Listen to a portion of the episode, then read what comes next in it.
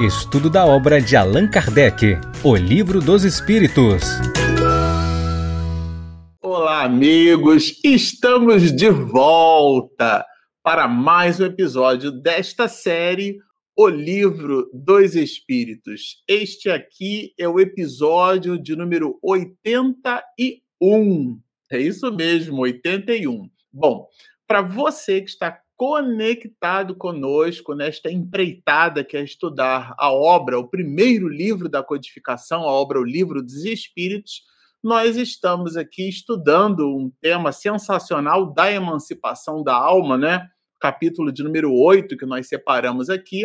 E hoje a gente vai conversar sobre um tema é, para lá de especial. Vamos falar sobre êxtase. Allan Kardec destaca várias questões no livro dos Espíritos sobre esse tema e é justamente na live de hoje, no episódio de hoje, que nós vamos, com Allan Kardec, beber da fonte. Bom, falando de livros, já que comentávamos o livro dos Espíritos, vamos à guisa de introdução das nossas atividades, nos servir também de um outro livro, um velho e conhecido nosso, a obra, essa obra aqui, olha, Vida Feliz.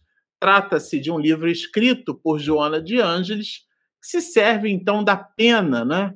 da mediunidade segura desse médium e humanista baiano, o nosso querido Divaldo Pereira Franco. Na mensagem de número 70, diz-nos assim a entidade veneranda: Ninguém colhe em seara alheia que não haja semeado no que diz respeito aos valores morais.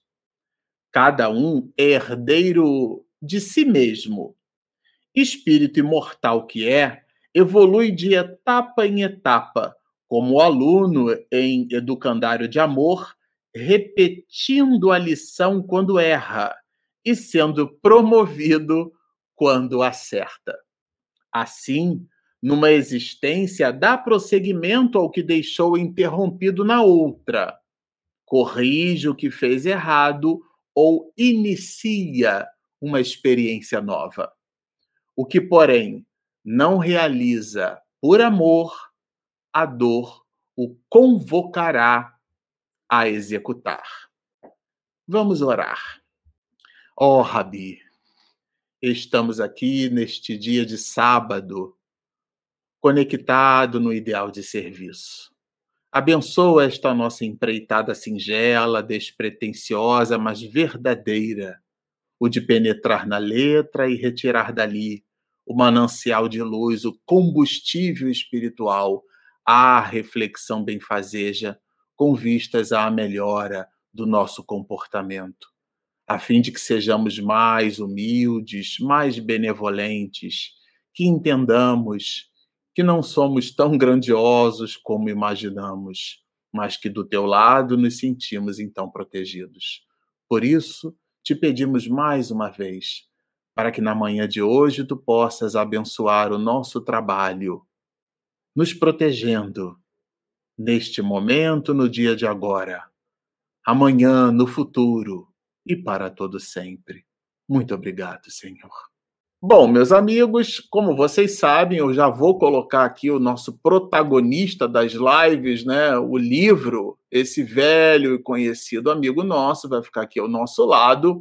Ali nós temos então o tema da manhã de hoje, êxtase, exatamente sobre isso que nós vamos estudar. Nós conversávamos, né, sobre o sonambulismo e agora a gente vai conversar sobre o êxtase. Bom, para nós nos contextualizarmos, sempre que a gente inicia as nossas lives, os nossos estudos, eu gosto de mencionar, é, nós estamos na parte segunda do Livro dos Espíritos, a parte que trata do mundo espírita ou mundo dos espíritos, é, ou seja, a, o mundo espírita e o mundo dos espíritos quer dizer a mesma coisa. Às vezes a pessoa olha, ela lê assim, ah, a vida espírita e, de um modo geral, a pessoa pode achar que Allan Kardec ou o texto está se referindo à vida dos espiritistas. Não.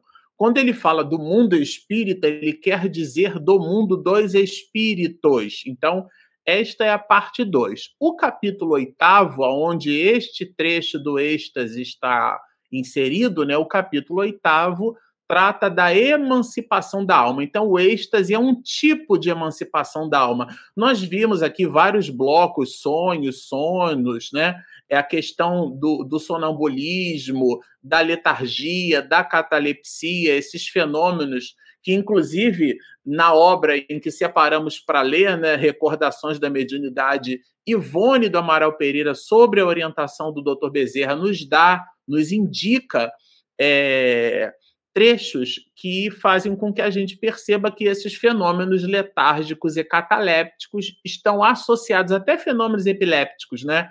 É, numa, certa, numa certa ordem, ao, aos processos é, da mediunidade. A tese não é nossa, está contida na obra, a tese é do doutor Bezerra de Menezes. Então, justamente falando né, dessas questões da emancipação da alma, porque a alma, quem vê desperto do corpo, seja pelo sono, é, que promove, então, ou pode promover né, os sonhos, seja por, pelo processo do sonambulismo, pelo processo da letargia, da catalepsia, e agora, como nós vamos estudar do êxtase, são todas manifestações da, da emancipação da alma, que é o capítulo oitavo. O êxtase é o sexto de oito itens tratados é, por Allan Kardec, o próximo será a dupla vista, e depois, por último, ele vai fazer uma espécie de síntese em cima dessa, dessa trilogia. Bom, quando nós falávamos de letargia e catalepsia, eu até coloquei aqui uma, um slide né, para produzir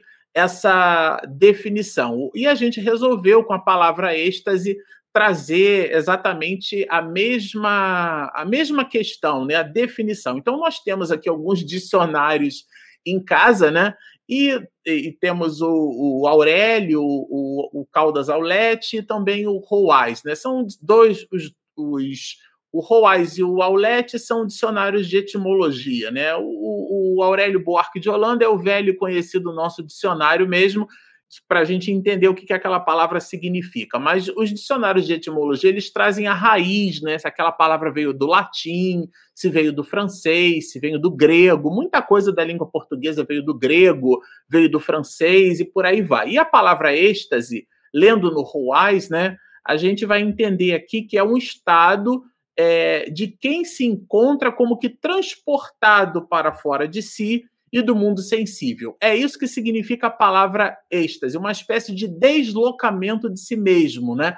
Ou um movimento para fora. Também tem uma outra definição para êxtase, um arrebatamento.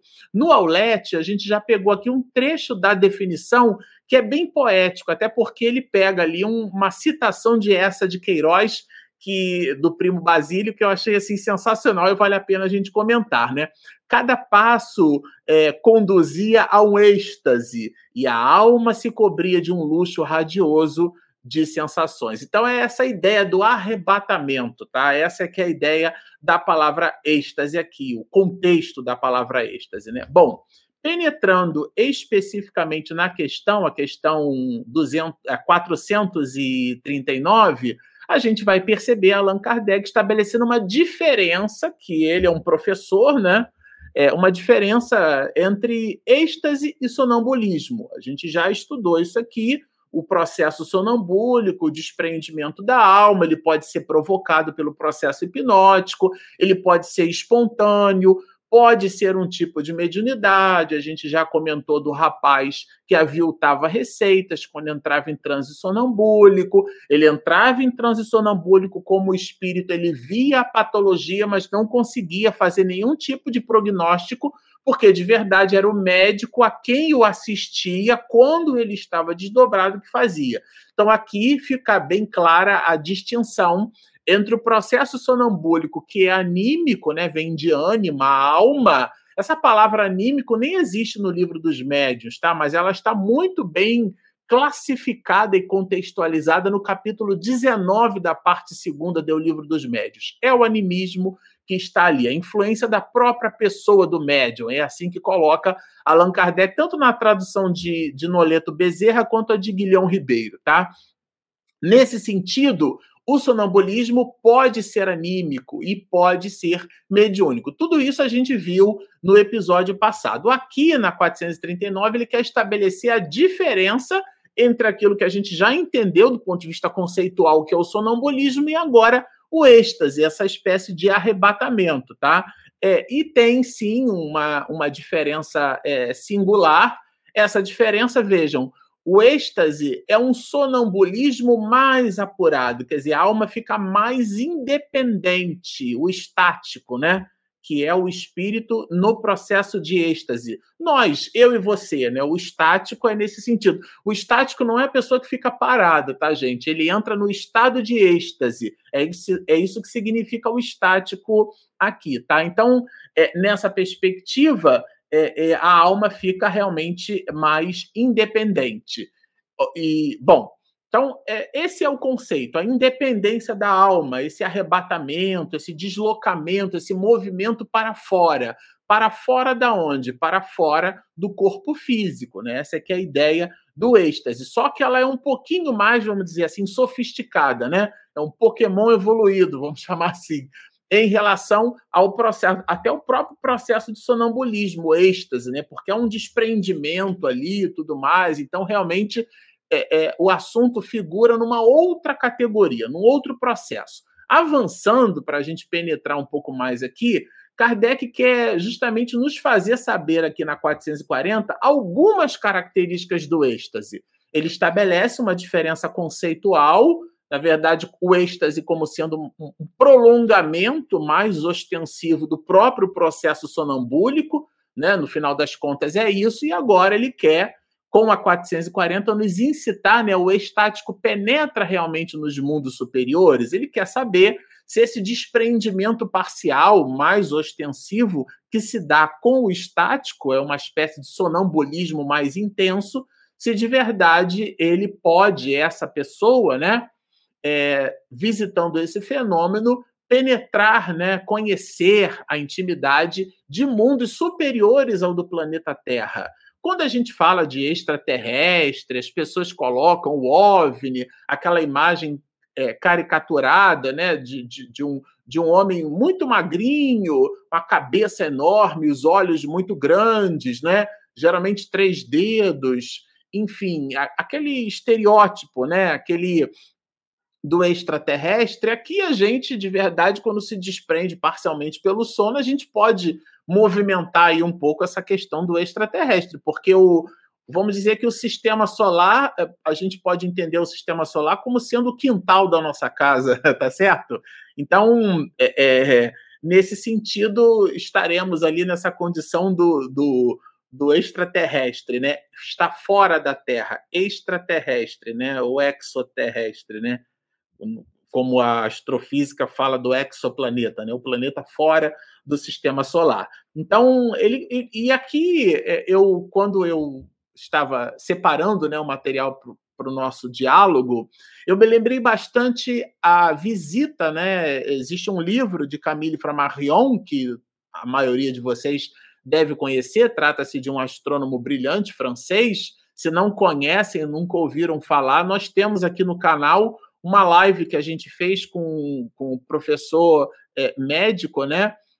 É, que, que é um estudioso né, é, do, de Camille, né? É, vale super a pena vocês darem uma olhada aqui depois. É, Urânia, que é o, o livro que, que a gente estudou, o Dr. Vicente Pessoa é um infectologista muito bom, ele é lá de Goiás, é espírita, é da AME, né, da Associação Médico Espírita, e ele é um estudioso de Camille Flammarion. E na época eu disse assim para ele: bom, é, pensa num livro aí de Camille para a gente conversar e tudo mais. E a gente acabou escolhendo Urânia. E o livro Urânia é uma deusa né, mitológica dentro da astronomia. E ele conta uma história, claro, com um viés ficcional, mas trazendo ali tanto o seu conceito de astronomia, ao mesmo tempo dando para a gente assim, uma noção de uma viagem astral, né? E ele vai a, a, a mundos superiores, tá?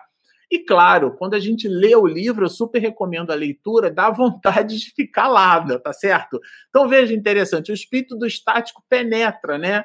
é, esses mundos e compreende a felicidade dos que os habitam. A pessoa fica igual quando a gente visita um outro município, um outro estado, até mesmo um outro país, né? Então, assim, nossa, que maravilha! E às vezes, intimamente, né? De forma canhestra, a gente faz ali algum tipo de, de associação, né?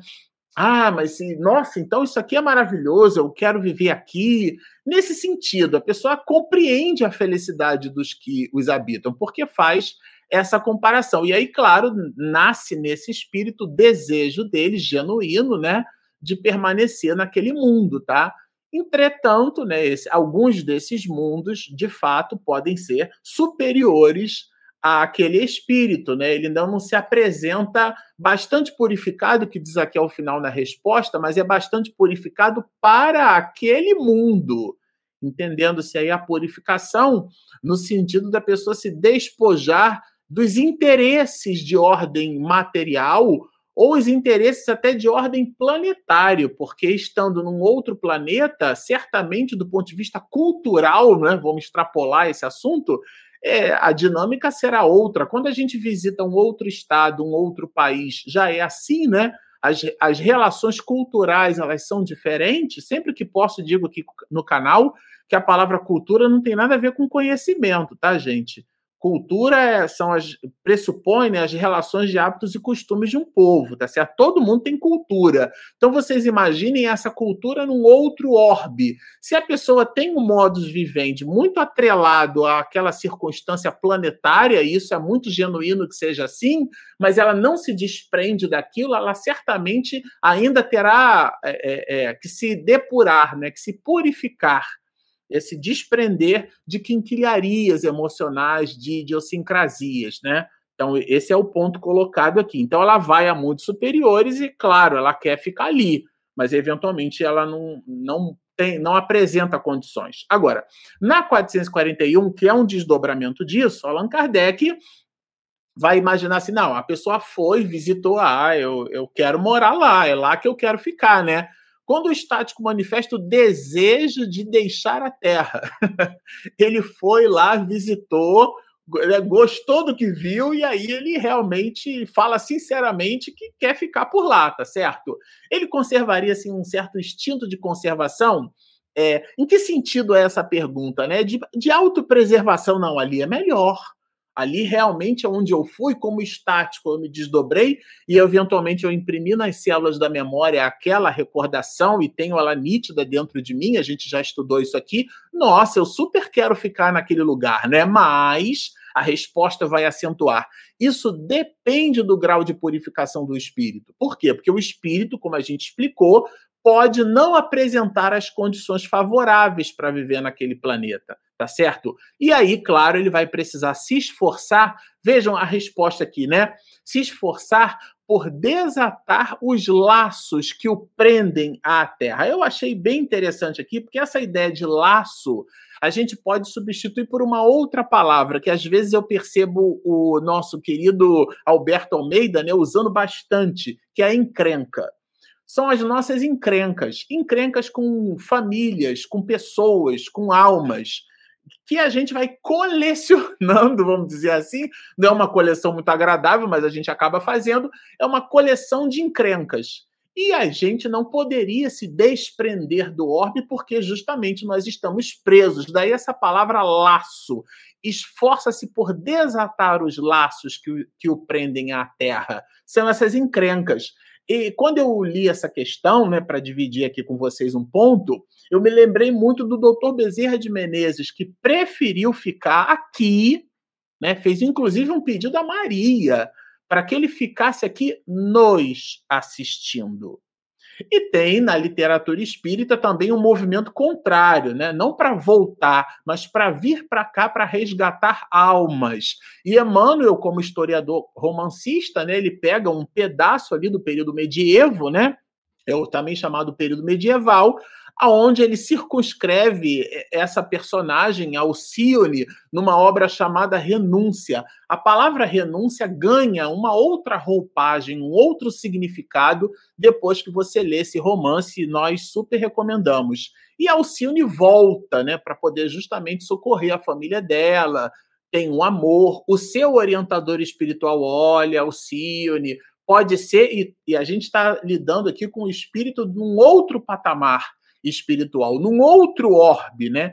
Ela de fato era um extraterrestre, porque ela e a mãe possuíam comportamentos assim completamente diferenciados, né? A mãe purgou ali bastante. Eu não vou fazer spoiler do romance, mas preciso incitar vocês para aqueles, né, que não fizeram a leitura, é, para que vocês certamente visitem uma história linda, brilhante, dialoga bastante com essa questão aqui do estático que abandona definitivamente, que quer se purificar, que quer ficar ali nesse lugar, né? A 441 realmente trabalha isso. Agora, na 442, que eu já estava antecipando aqui no meu comentário, a 442 ela vai mostrar o seguinte: é, eu tenho, tenho uma expressão que um, um, a minha diretora no trabalho sempre usava comigo e usa até hoje, né?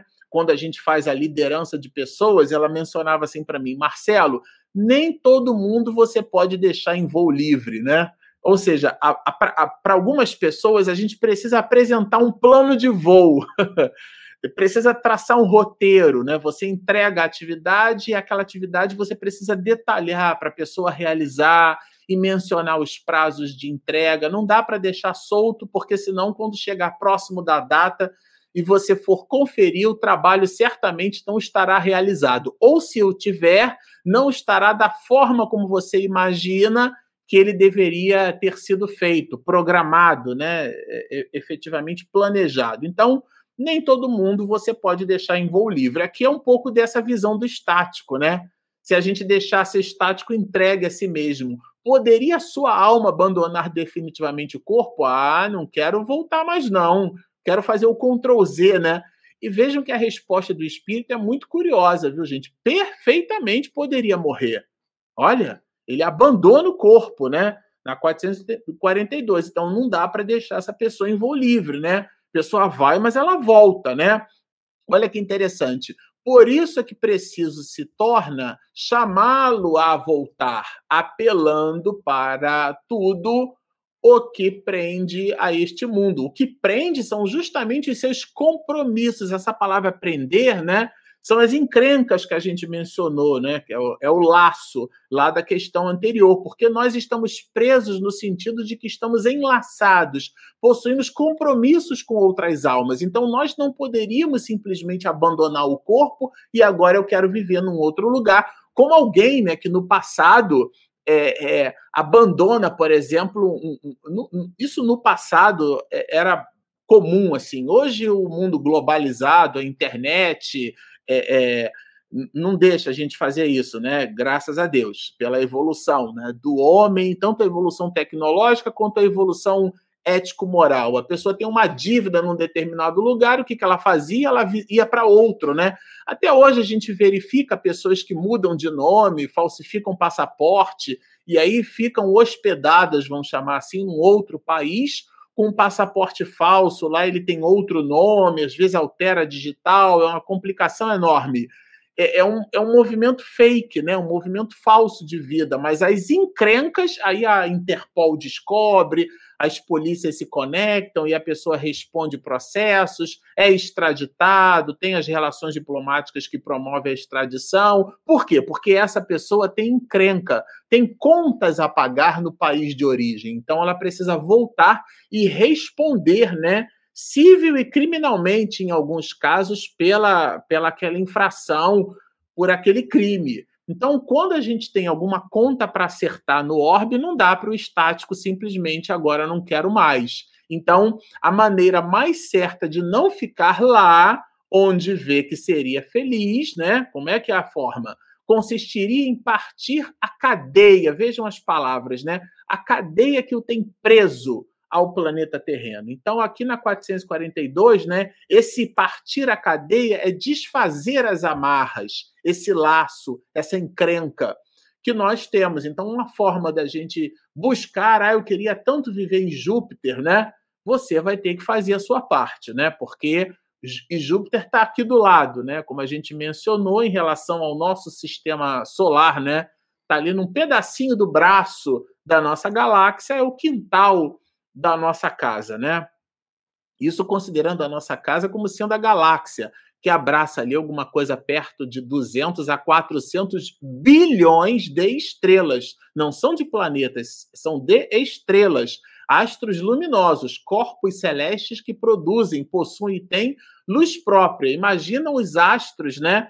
Que gravitam em torno dessas estrelas. Então, a gente está falando ali de, no mínimo, 200 bilhões de estrelas. O sistema solar virou realmente um negocinho ali na nossa Via Láctea, num bracinho ali, num pedaço do braço da nossa Via Láctea. Então, portanto, nessa dimensão enorme, o sistema solar virou de fato o quintal da nossa casa. Pretender é, estagiar, né, evoluir em outros planetas, pressupõe desfazer essas amarras, a cadeia né, a, é, que nos prende as encrencas que nós mesmos fizemos em relação às outras pessoas. Esse é um tema aqui que eu acho bem fundamental aí para a gente tomar por nota. Bom, na 443, aí aqui entra um conceito que eu acho, eh, particularmente, quando a gente estava lendo a questão, né, entra um conceito filosófico que eu considero muito interessante, que é o conceito de realidade, é o binômio real e realidade. A realidade é, é aquilo que nós somos capazes de aprender do real, do ponto de vista cognitivo, né? Então, a gente observa uma coisa e nós detalhamos essa coisa em função dos elementos que possuímos para detalhar. É como provar uma fruta cujo sabor a gente não conhece, nunca experimentou. Né? Eu me lembro a primeira vez que eu provei siriguela, né, umbu. É, é, hoje essas frutas né, estão assim bem mais é, populares. Então, cupuaçu, né, isso a gente acha fácil é, por aqui pelo Sudeste, mas são certamente que frutas lá da parte de cima, né, na parte nobre, vou chamar assim, claro que é uma brincadeira, mas da parte nobre do Brasil, né? Então, nesse sentido, você prova a fruta, nossa, que sabor diferente, né? Tem gente que pode não gostar. É, eu, por exemplo, adoro tâmara, fruta seca, né? É, é, damasco, essas frutas assim.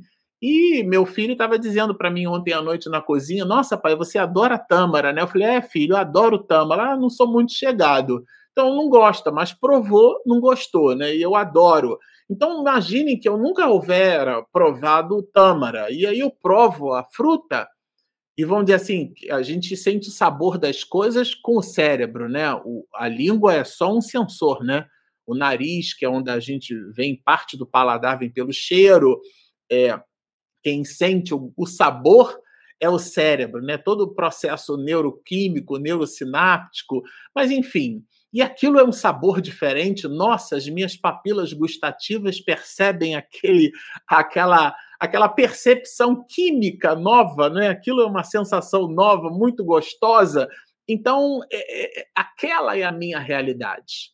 É como eu depreendo o fato. A tâmara continua sendo a tâmara, mas o sabor que eu, que eu avalio da Tâmara, sou eu quem avalio o sujeito. Por isso que a gente diz assim, ah, isso daí é subjetivo. Claro, porque pertence ao sujeito. A Tâmara é o objeto. O objeto é inalterado como objeto. Por isso que é uma relação objetiva. A relação subjetiva é a forma como o sujeito analisa o, o, o objeto, né? Por isso que eu disse que esse é um conceito filosófico, né? Porque é, é, é, a, é o binômio real e realidade. Então vejam que interessante, ó. Pretendendo que lhe é dado ver coisas que, evidentemente, são produtos de uma imaginação que as crenças e prejuízos terrestres impressionaram. Por quê? Porque são os nossos valores, são as nossas idiosincrasias. Tem gente que vê um, um, gato preto e aí sente medo do gato preto. Ou então, se o vento balança a cortina, já acha que é espírito. Porque a pessoa tem aquela predisposição, né? Então ela se impressiona. Não será justo concluir-se que nem tudo que o estático vê é real? Opa! Quer dizer, dado que nós somos impressionáveis, por isso que no livro dos médios, depois que Allan Kardec abre o livro perguntando se há espírito, que é uma questão extremamente filosófica, do ponto de vista do entendimento da imortalidade da alma, e aqui existe esse conceito, a gente já vai passar por ele, né?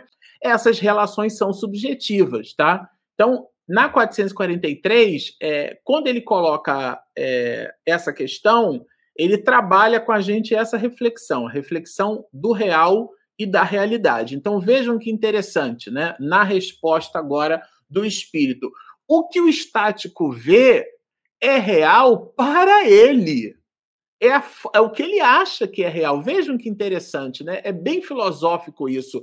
Então, é a forma como ele depreende o real, é a sua realidade. Portanto, é real para ele. Então, quando ele narra, o doutor Ibn Alexander III, né, teve um, um pedaço aí da, da, das palestras e conferências do Divaldo, quando ele falava sobre reencarnação, ele sempre falava desse neurocirurgião, que era um dos maiores pesquisadores sobre cérebro humano, e ele teve uma EQM, né, uma experiência de quase morte, né?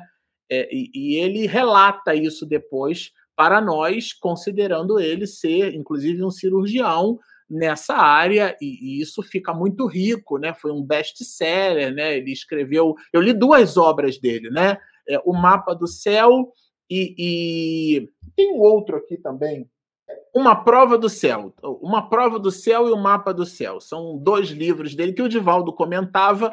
Uma prova do céu é, é, e o mapa do céu o primeiro livro, né, Uma Prova do Céu, é a experiência de EQM dele. E depois, o, o, segundo livro, são cartas de pessoas que também tiveram as suas experiências de quase morte. Ele as leu, muitas por e-mail e tal, e ele depois resolveu compilar, fez o contato com essas pessoas, né?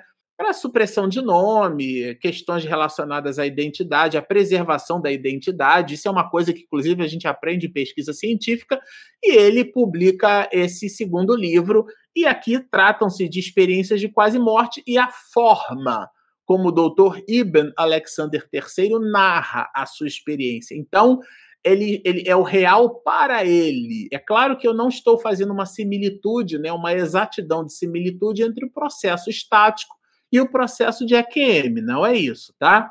Aqui a gente está buscando essa associação da forma como nós depreendemos um fato. Né?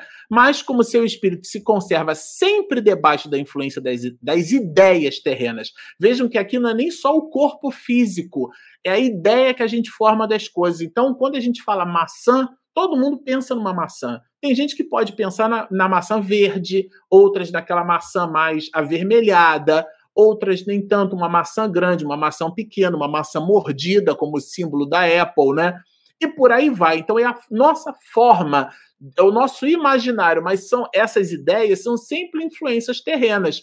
Pode acontecer que veja a seu modo. Gente, a questão é muito clara. É a subjetividade aqui, é o conceito filosófico entre real e realidade. Vejam que interessante. Ver a seu modo, ou melhor, que exprima o que vê numa linguagem moldada pelos preconceitos e ideias de que se acha imbuído. Então, ele não está mentindo. A questão da confiança aqui fica relativizada pela forma como a pessoa, né, que passou pela experiência, pelo estático, ele é capaz de narrar, né? João, quando narra em, em Apocalipse, o grande cogumelo, hoje a gente consegue fazer uma associação com o que seria, né? As duas bombas lançadas pelos Estados Unidos em Hiroshima e Nagasaki como uma resposta do poderio naval americano que, dando a volta ao planeta, pega mais de 25% da frota naval americana, né, descansando no pier e simplesmente bombardeia todo mundo. E os Estados Unidos respondem com essas duas bombas, né, dizimando ali aquelas duas é, importantes e grandes cidades que, no movimento estoico intrépido, elas realmente se restauraram e que, por ironia do próprio destino humano, o, o, os próprios Estados Unidos financiaram a, a o, o reestabelecimento é, dessas mesmas cidades em certa perspectiva. Né? A globalização coloca empresas é, com capital estrangeiro, e hoje a gente já não sabe mais o que é nacional e o que é importado. Né? Eu estava outro dia assistindo um vídeo no YouTube sobre pianos da Yamaha, né? um piano de armário, que é simplesmente a harpa em pé e o piano de cauda a harpa deitada, né? Tem as questões relacionadas a esse assunto. E existe um tipo de piano da Yamaha que não é fabricado no Japão, ele é fabricado em Singapura. E lá em Singapura, a mão de obra é mais barata, é o mesmo modus operandi, a mesma praxis da fabricação de um piano da Yamaha, né? Mas, como é fabricado em Singapura, esse piano tenha lá uma nomenclatura específica e ele, claro, ele, ele fica muito mais barato porque a, a manufatura, né, é, é, um piano é um instrumento mecânico, um instrumento de corda é, mecânico, né? Você pulsa cordas com martelo, tem toda uma engenharia por detrás daquilo ali. Então, muitas coisas do piano são feitas à mão e a mão de obra em Singapura é mais barata. Então, hoje a gente já não sabe mais o que, que é nacional e o que, que, e o que, que é, é, é importado nesse assunto. Então, a maneira como cada um de nós enxerga a realidade está muito associado às nossas ideias, à maneira como a gente vê o mundo, né? Então, são aqueles preconceitos. Aqui a gente não deve examinar essa palavra no sentido pejorativo, né? O preconceito é conceituar previamente. Eu uso o meu cabedal de conhecimento para avaliar aquilo. Quando eu olho para um objeto, eu avalio o objeto em cima do, da, dos elementos que eu tenho, né? Isso acaba sendo, de uma certa forma, bem genuíno. Então, é que lhe sucede errar, né? Ele, ele erra, porque de fato ele avalia segundo a sua natureza. Bom, Dado que a gente entendeu lá atrás o que significa, então é subjetivo, né? Que confiança se pode depositar nas revelações dos estáticos, já que a forma como eles narram para nós as suas experiências é carregada da subjetividade deles mesmos, né? A gente pode confiar, a palavra confiança aqui é uma palavra é, é, chave, né? Para o entendimento desse ponto. Que confiança a gente pode realmente depositar Percebam, já que do que a gente viu lá atrás denota, mostra né, e nos entrega uma percepção de que a narrativa do estático é uma narrativa subjetivada pela forma como ele depreende o real, isto é, a sua realidade. É bem interessante. Será que eu posso confiar nessa narrativa, né? E aqui a gente tem um outro recado, que é um recado que visita a similitude, né, de uma questão do livro dos médios é, aonde Allan Kardec nos apresenta um, uma, uma exortação brilhante, que é evangélica, né? É, vês de tudo e retens o, o que é melhor, né? Paulo de Tarso. Então, nesse sentido, a gente deve examinar, tá? Então, em tudo o exame. O estático está sujeito a enganar-se muito frequentemente, sobretudo quando pretende penetrar no que deva continuar a ser mistério para o homem. Então ele, ele, ele quer narrar as suas experiências do outro lado, no, e a gente não tem ainda né, é, é, essa maturidade é, espiritual, tá certo? Então, realmente, nesse sentido, e, e o Espírito responde isso, é, é, esse tema pode descambar para um lado, né, que é o lado do fascínio. Eu observei o novo, o diferente, eu tenho privilégios, eu sou melhor do que as outras pessoas. Então, isso é uma encrenca, né? Então, é, ele vai se tornar joguete de espíritos mistificadores, porque ele, essa pessoa, o estático, né? E essa tese é um pouco corroborada ali na obra Recordações da Mediunidade pelo Dr. Bezerra de Menezes, né? Esses processos de desdobramento é, em possuindo seu ascendente mediúnico, portanto não, portanto não seriam só anímicos, né? seriam também mediúnicos, daí a gente usar essa palavra medianímico, e aliás, na obra Recordações da Mediunidade, é exatamente essa expressão utilizada tanto pelo Dr. Bezerra quanto pela própria Ivone, né? nos seus processos letárgicos e catalépticos, esse espírito, essa pessoa, né, o estático, quando ele se percebe fascinado, ele, ele abre uma porta psíquica para a instalação desses processos de fascinação. E vamos lembrar que a fascinação é uma modalidade da obsessão, capítulo 23 da parte segunda do livro dos médios. Então aqui a gente tem que tomar muito cuidado. Ele vai se tornar joguete dos espíritos mistificadores que se aproveitam da sua exaltação para fasciná-lo, para ele se achar então que ele é, que ele é diferente, né? Que ele realmente está vendo uma coisa assim sensacional e tudo mais. Bom, Eu comentei com vocês que a 443, muito embora trouxesse aquele conceito filosófico do real e da realidade, ela nos incita a uma percepção de imortalidade. E aqui na 445 é exatamente disso que trata a, a, o ponto. Esse, esse movimento que o estático faz, as revelações, as coisas que ele diz, que deduções se podem tirar dos fenômenos do sonambulismo e do êxtase? que, que a gente pode tirar daí, dessas narrativas, né? É, é, enfim, qual que é o objeto, ou que deveriam ser o, o, os objetos das nossas atenções? Não constituirão uma espécie de iniciação na vida futura? Olha que sutileza essa questão, tá? E ela trata da imortalidade da alma. Então, o fenômeno do êxtase, as narrativas, assim como a do próprio processo sonambúlico, os processos letárgicos, as experiências de quase morte, a pessoa, inclusive, narra o que ela viu numa mesa de cirurgia, ela viu acima, né? ela viu a abajura, ela sabe que tem um objeto ali em cima e as pessoas vão lá e recolhem depois.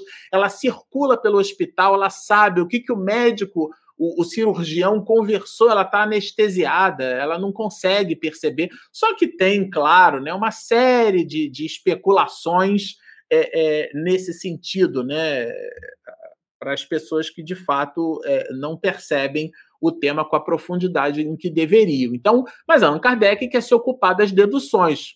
Do ponto de vista da objetividade, né? Serve para que isso, né? elas não seriam assim uma pista, uma dica, né? Esses fenômenos, é, porque apresentam dados muito ricos, né, da vida futura. Bom, a resposta, a bem dizer, mediante esses fenômenos, né, diante deles ali é, é um fato, né? O homem entrevê a vida passada e a vida futura. Então, nós tanto vemos o que fomos, alguns, né, alguns estáticos, como vislumbramos aquilo que seremos. É como alguém que joga bilhária e faz uma projeção em cima da tacada, né? Da energia mecânica gerada por aquele movimento, da, da projeção de translado da bola, né? Ela faz. Enquanto o, o jogador de sinuca, de bilhar, a habilidade dele é justamente bater o taco na bola, né? Propagando um, um, um, uma energia na bola num ângulo, numa incidência que promoverá exatamente na essa essa movimentação com vistas à caçapa. Então, essa é a habilidade, essa, essa projeção. Não, vou mais para cá, o ângulo tem que incidir assim, vou bater na cara da bola, vou bater no ponto. Vou, vou tem, tem inclusive tacadas que a pessoa bate e a bola rotaciona, faz curva. Tem para todos os gostos. É uma projeção. Aqui, analogamente, é isso. Então, o espírito ele entra no estado de êxtase e ele adquire essa espécie de compleição, né? Para que ele possa, tanto ele possa é, recordar, e aí, claro, né, uma recordação, quando ele, quando ele vê o que foi, ele recorda. Quando ele imagina o que ele, o que ele será, ele vislumbra. Então, nesse sentido, ele entrevê a vida passada e a vida futura. Vejam que interessante. Estude-os, quer dizer, esses fenômenos e achará o aclaramento de mais de um mistério que a sua razão inutilmente procura devassar. Quer dizer, algumas pessoas rechaçam, então aqui ele está falando realmente da imortalidade da alma. Essas questões dialogam fundamentalmente com a noção, com o entendimento e ali prático, né, do que acontece de fato em relação à imortalidade da alma. Bom, Aqui nós temos a última questão, né, a 446. É, essa questão, Allan Kardec, de novo, é, fala da imortalidade da alma, tá? Para a gente encerrar, tá? Quer dizer, dado que fala que o assunto êxtase fala da imortalidade da alma, né? Poderiam tais fenômenos adequar-se às ideias materialistas? E eu achei interessante isso, por quê? Porque há os que fazem, por exemplo, né, a gente estava é, refletindo aqui, separando o material, existem muitos psicólogos, psicoterapeutas, né, clínicos, né, que trabalham com uma técnica chama-se TVP, né, terapia de vidas passadas. e eles promovem, grosso modo, eu não sou especialista, eles promovem uma espécie de entrevista né, com o paciente, que alguns também chamam de cliente, é, e esse paciente ou cliente, a pessoa que vai atendida, nesse diálogo que, que, por habilidade, o terapeuta transforma esse espaço num espaço o mais confortável para a pessoa possível, inclusive literalmente, né, a poltrona onde ela senta, alguns ficam até no divã deitados para poder realmente ficar numa posição muito confortável fisicamente. E a abordagem do especialista, ele direciona as questões buscando, né, uma espécie de catarse que o próprio o próprio cliente ou paciente fará e, e, e o, o, terapeuta, a habilidade dele, por especialização, é justamente essa: é conduzir nessa entrevista aquilo que ele vai transformar numa espécie de, de ficha de indução por um movimento de anamnese. Então, ele vai promover ali algumas entrevistas, ele monta uma ficha de indução e depois ele usará isso para os processos de, de TVP. E quando medra da criatura o personagem, alguns especialistas acreditam que aquele personagem é simplesmente algo que veio do inconsciente, né? E a tese, é claro, do pai da psicanálise, Sigmund Freud. Muitos não acreditam que tratar-se, ainda que seja dos refolhos do inconsciente, mas na sua matriz sutil, na sua tessitura perispiritual, que a alma, através do perispírito, imprime nas células sensíveis do inconsciente, cuja metáfora do iceberg todo mundo conhece. Não.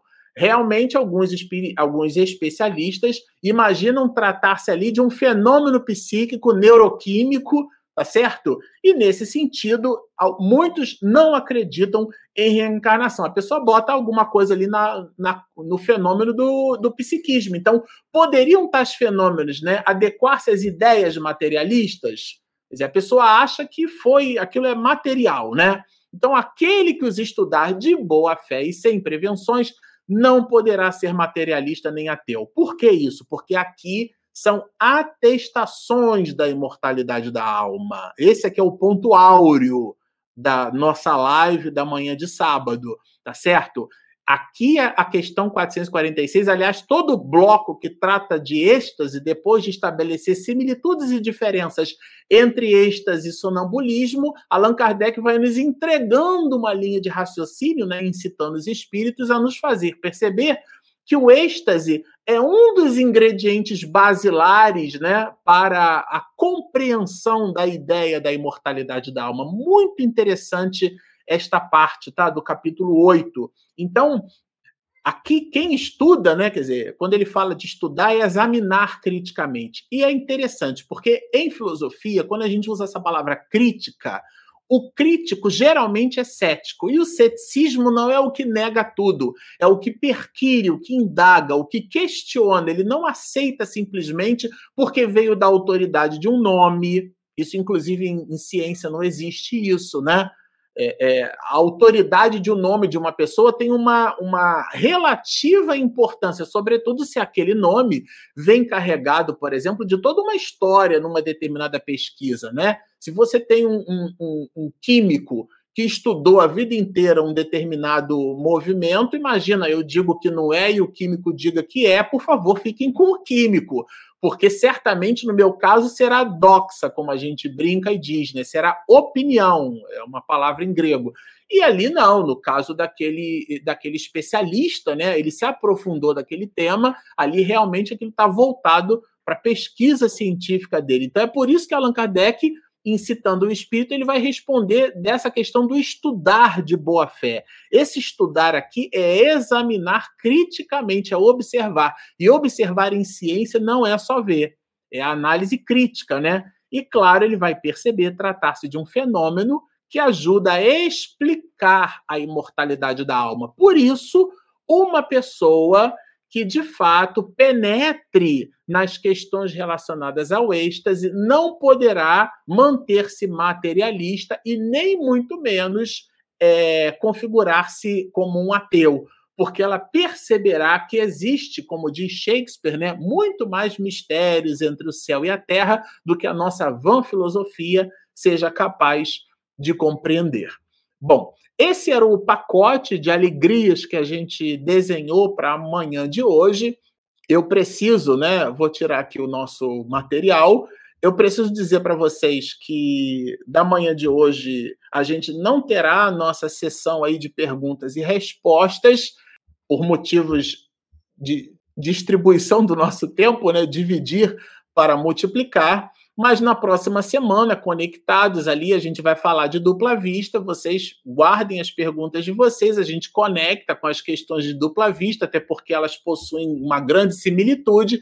E se você na próxima semana não puder estar conosco, no próximo sábado, no posterior, quer dizer, daqui a 15 dias, nós estaremos estudando o resumo que Allan Kardec preparou sobre estas questões, e esse resumo certamente vai abraçar todos e a gente vai conseguir fazer uma síntese do material. Aliás, o próprio Allan Kardec faz isso, porque ele faz um resumo teórico, ele chama assim, né, do sonambulismo, do êxtase e da dupla vista. Então, nós teremos aí um material riquíssimo para estudar. Como sempre, ao final das nossas lives, a gente gosta de dizer assim para vocês, né, que se você nos assistiu até aqui, gostou do que ouviu, mas ainda não se inscreveu, então, você, por favor, inscreva-se aqui no nosso canal. Ali do lado, é, vocês vão encontrar ali o sininho, né? E você pode, então, é, com isso, você recebe as notificações do YouTube. Tem também o joinha, que ajuda ali o motor do YouTube a nos encontrar para as outras pessoas, né? Evangelize o motor do YouTube. E nós temos também o nosso app, o nosso aplicativo, ele é disponível, né? Está disponível na Google Play e também na, na Apple Store. Bom, estão feitos aí os nossos convites, né? Baixem o nosso app, inscrevam-se no nosso canal, sigam-nos e muita paz. Nós vamos encerrar a nossa live de hoje, é, expedindo ali uma, uma singela oração, agradecendo esse espaço da manhã de hoje, essa manhã de sábado, né? Onde a gente estudou aqui com Allan Kardec, muito bom, agradecendo ao alto e dizendo assim: estamos muito satisfeitos pela oportunidade de serviço. Ah, Senhor, como é importante penetrar na letra e retirar dali esse manancial de luz, entendermos que somos espíritos imortais. E na condição de irmãos menores, nós te suplicamos a misericórdia o apoio, o auxílio, o amparo. Somos muito frágeis, reconhecidamente muito frágeis. Mas porque já te escutamos o cântico do monte há mais de dois milênios, a mensagem que vibra nos escaninhos profundos da nossa alma deseja transformar a todos, de homens velhos em anjos em potencial. Portanto, auxilia-nos nesta empreitada, mantendo a tua misericórdia conosco, através dos teus prepostos de luz, todos os dias, no momento de agora, no dia de hoje, no amanhã feliz que virá. Portanto, para todo sempre. Muito obrigado.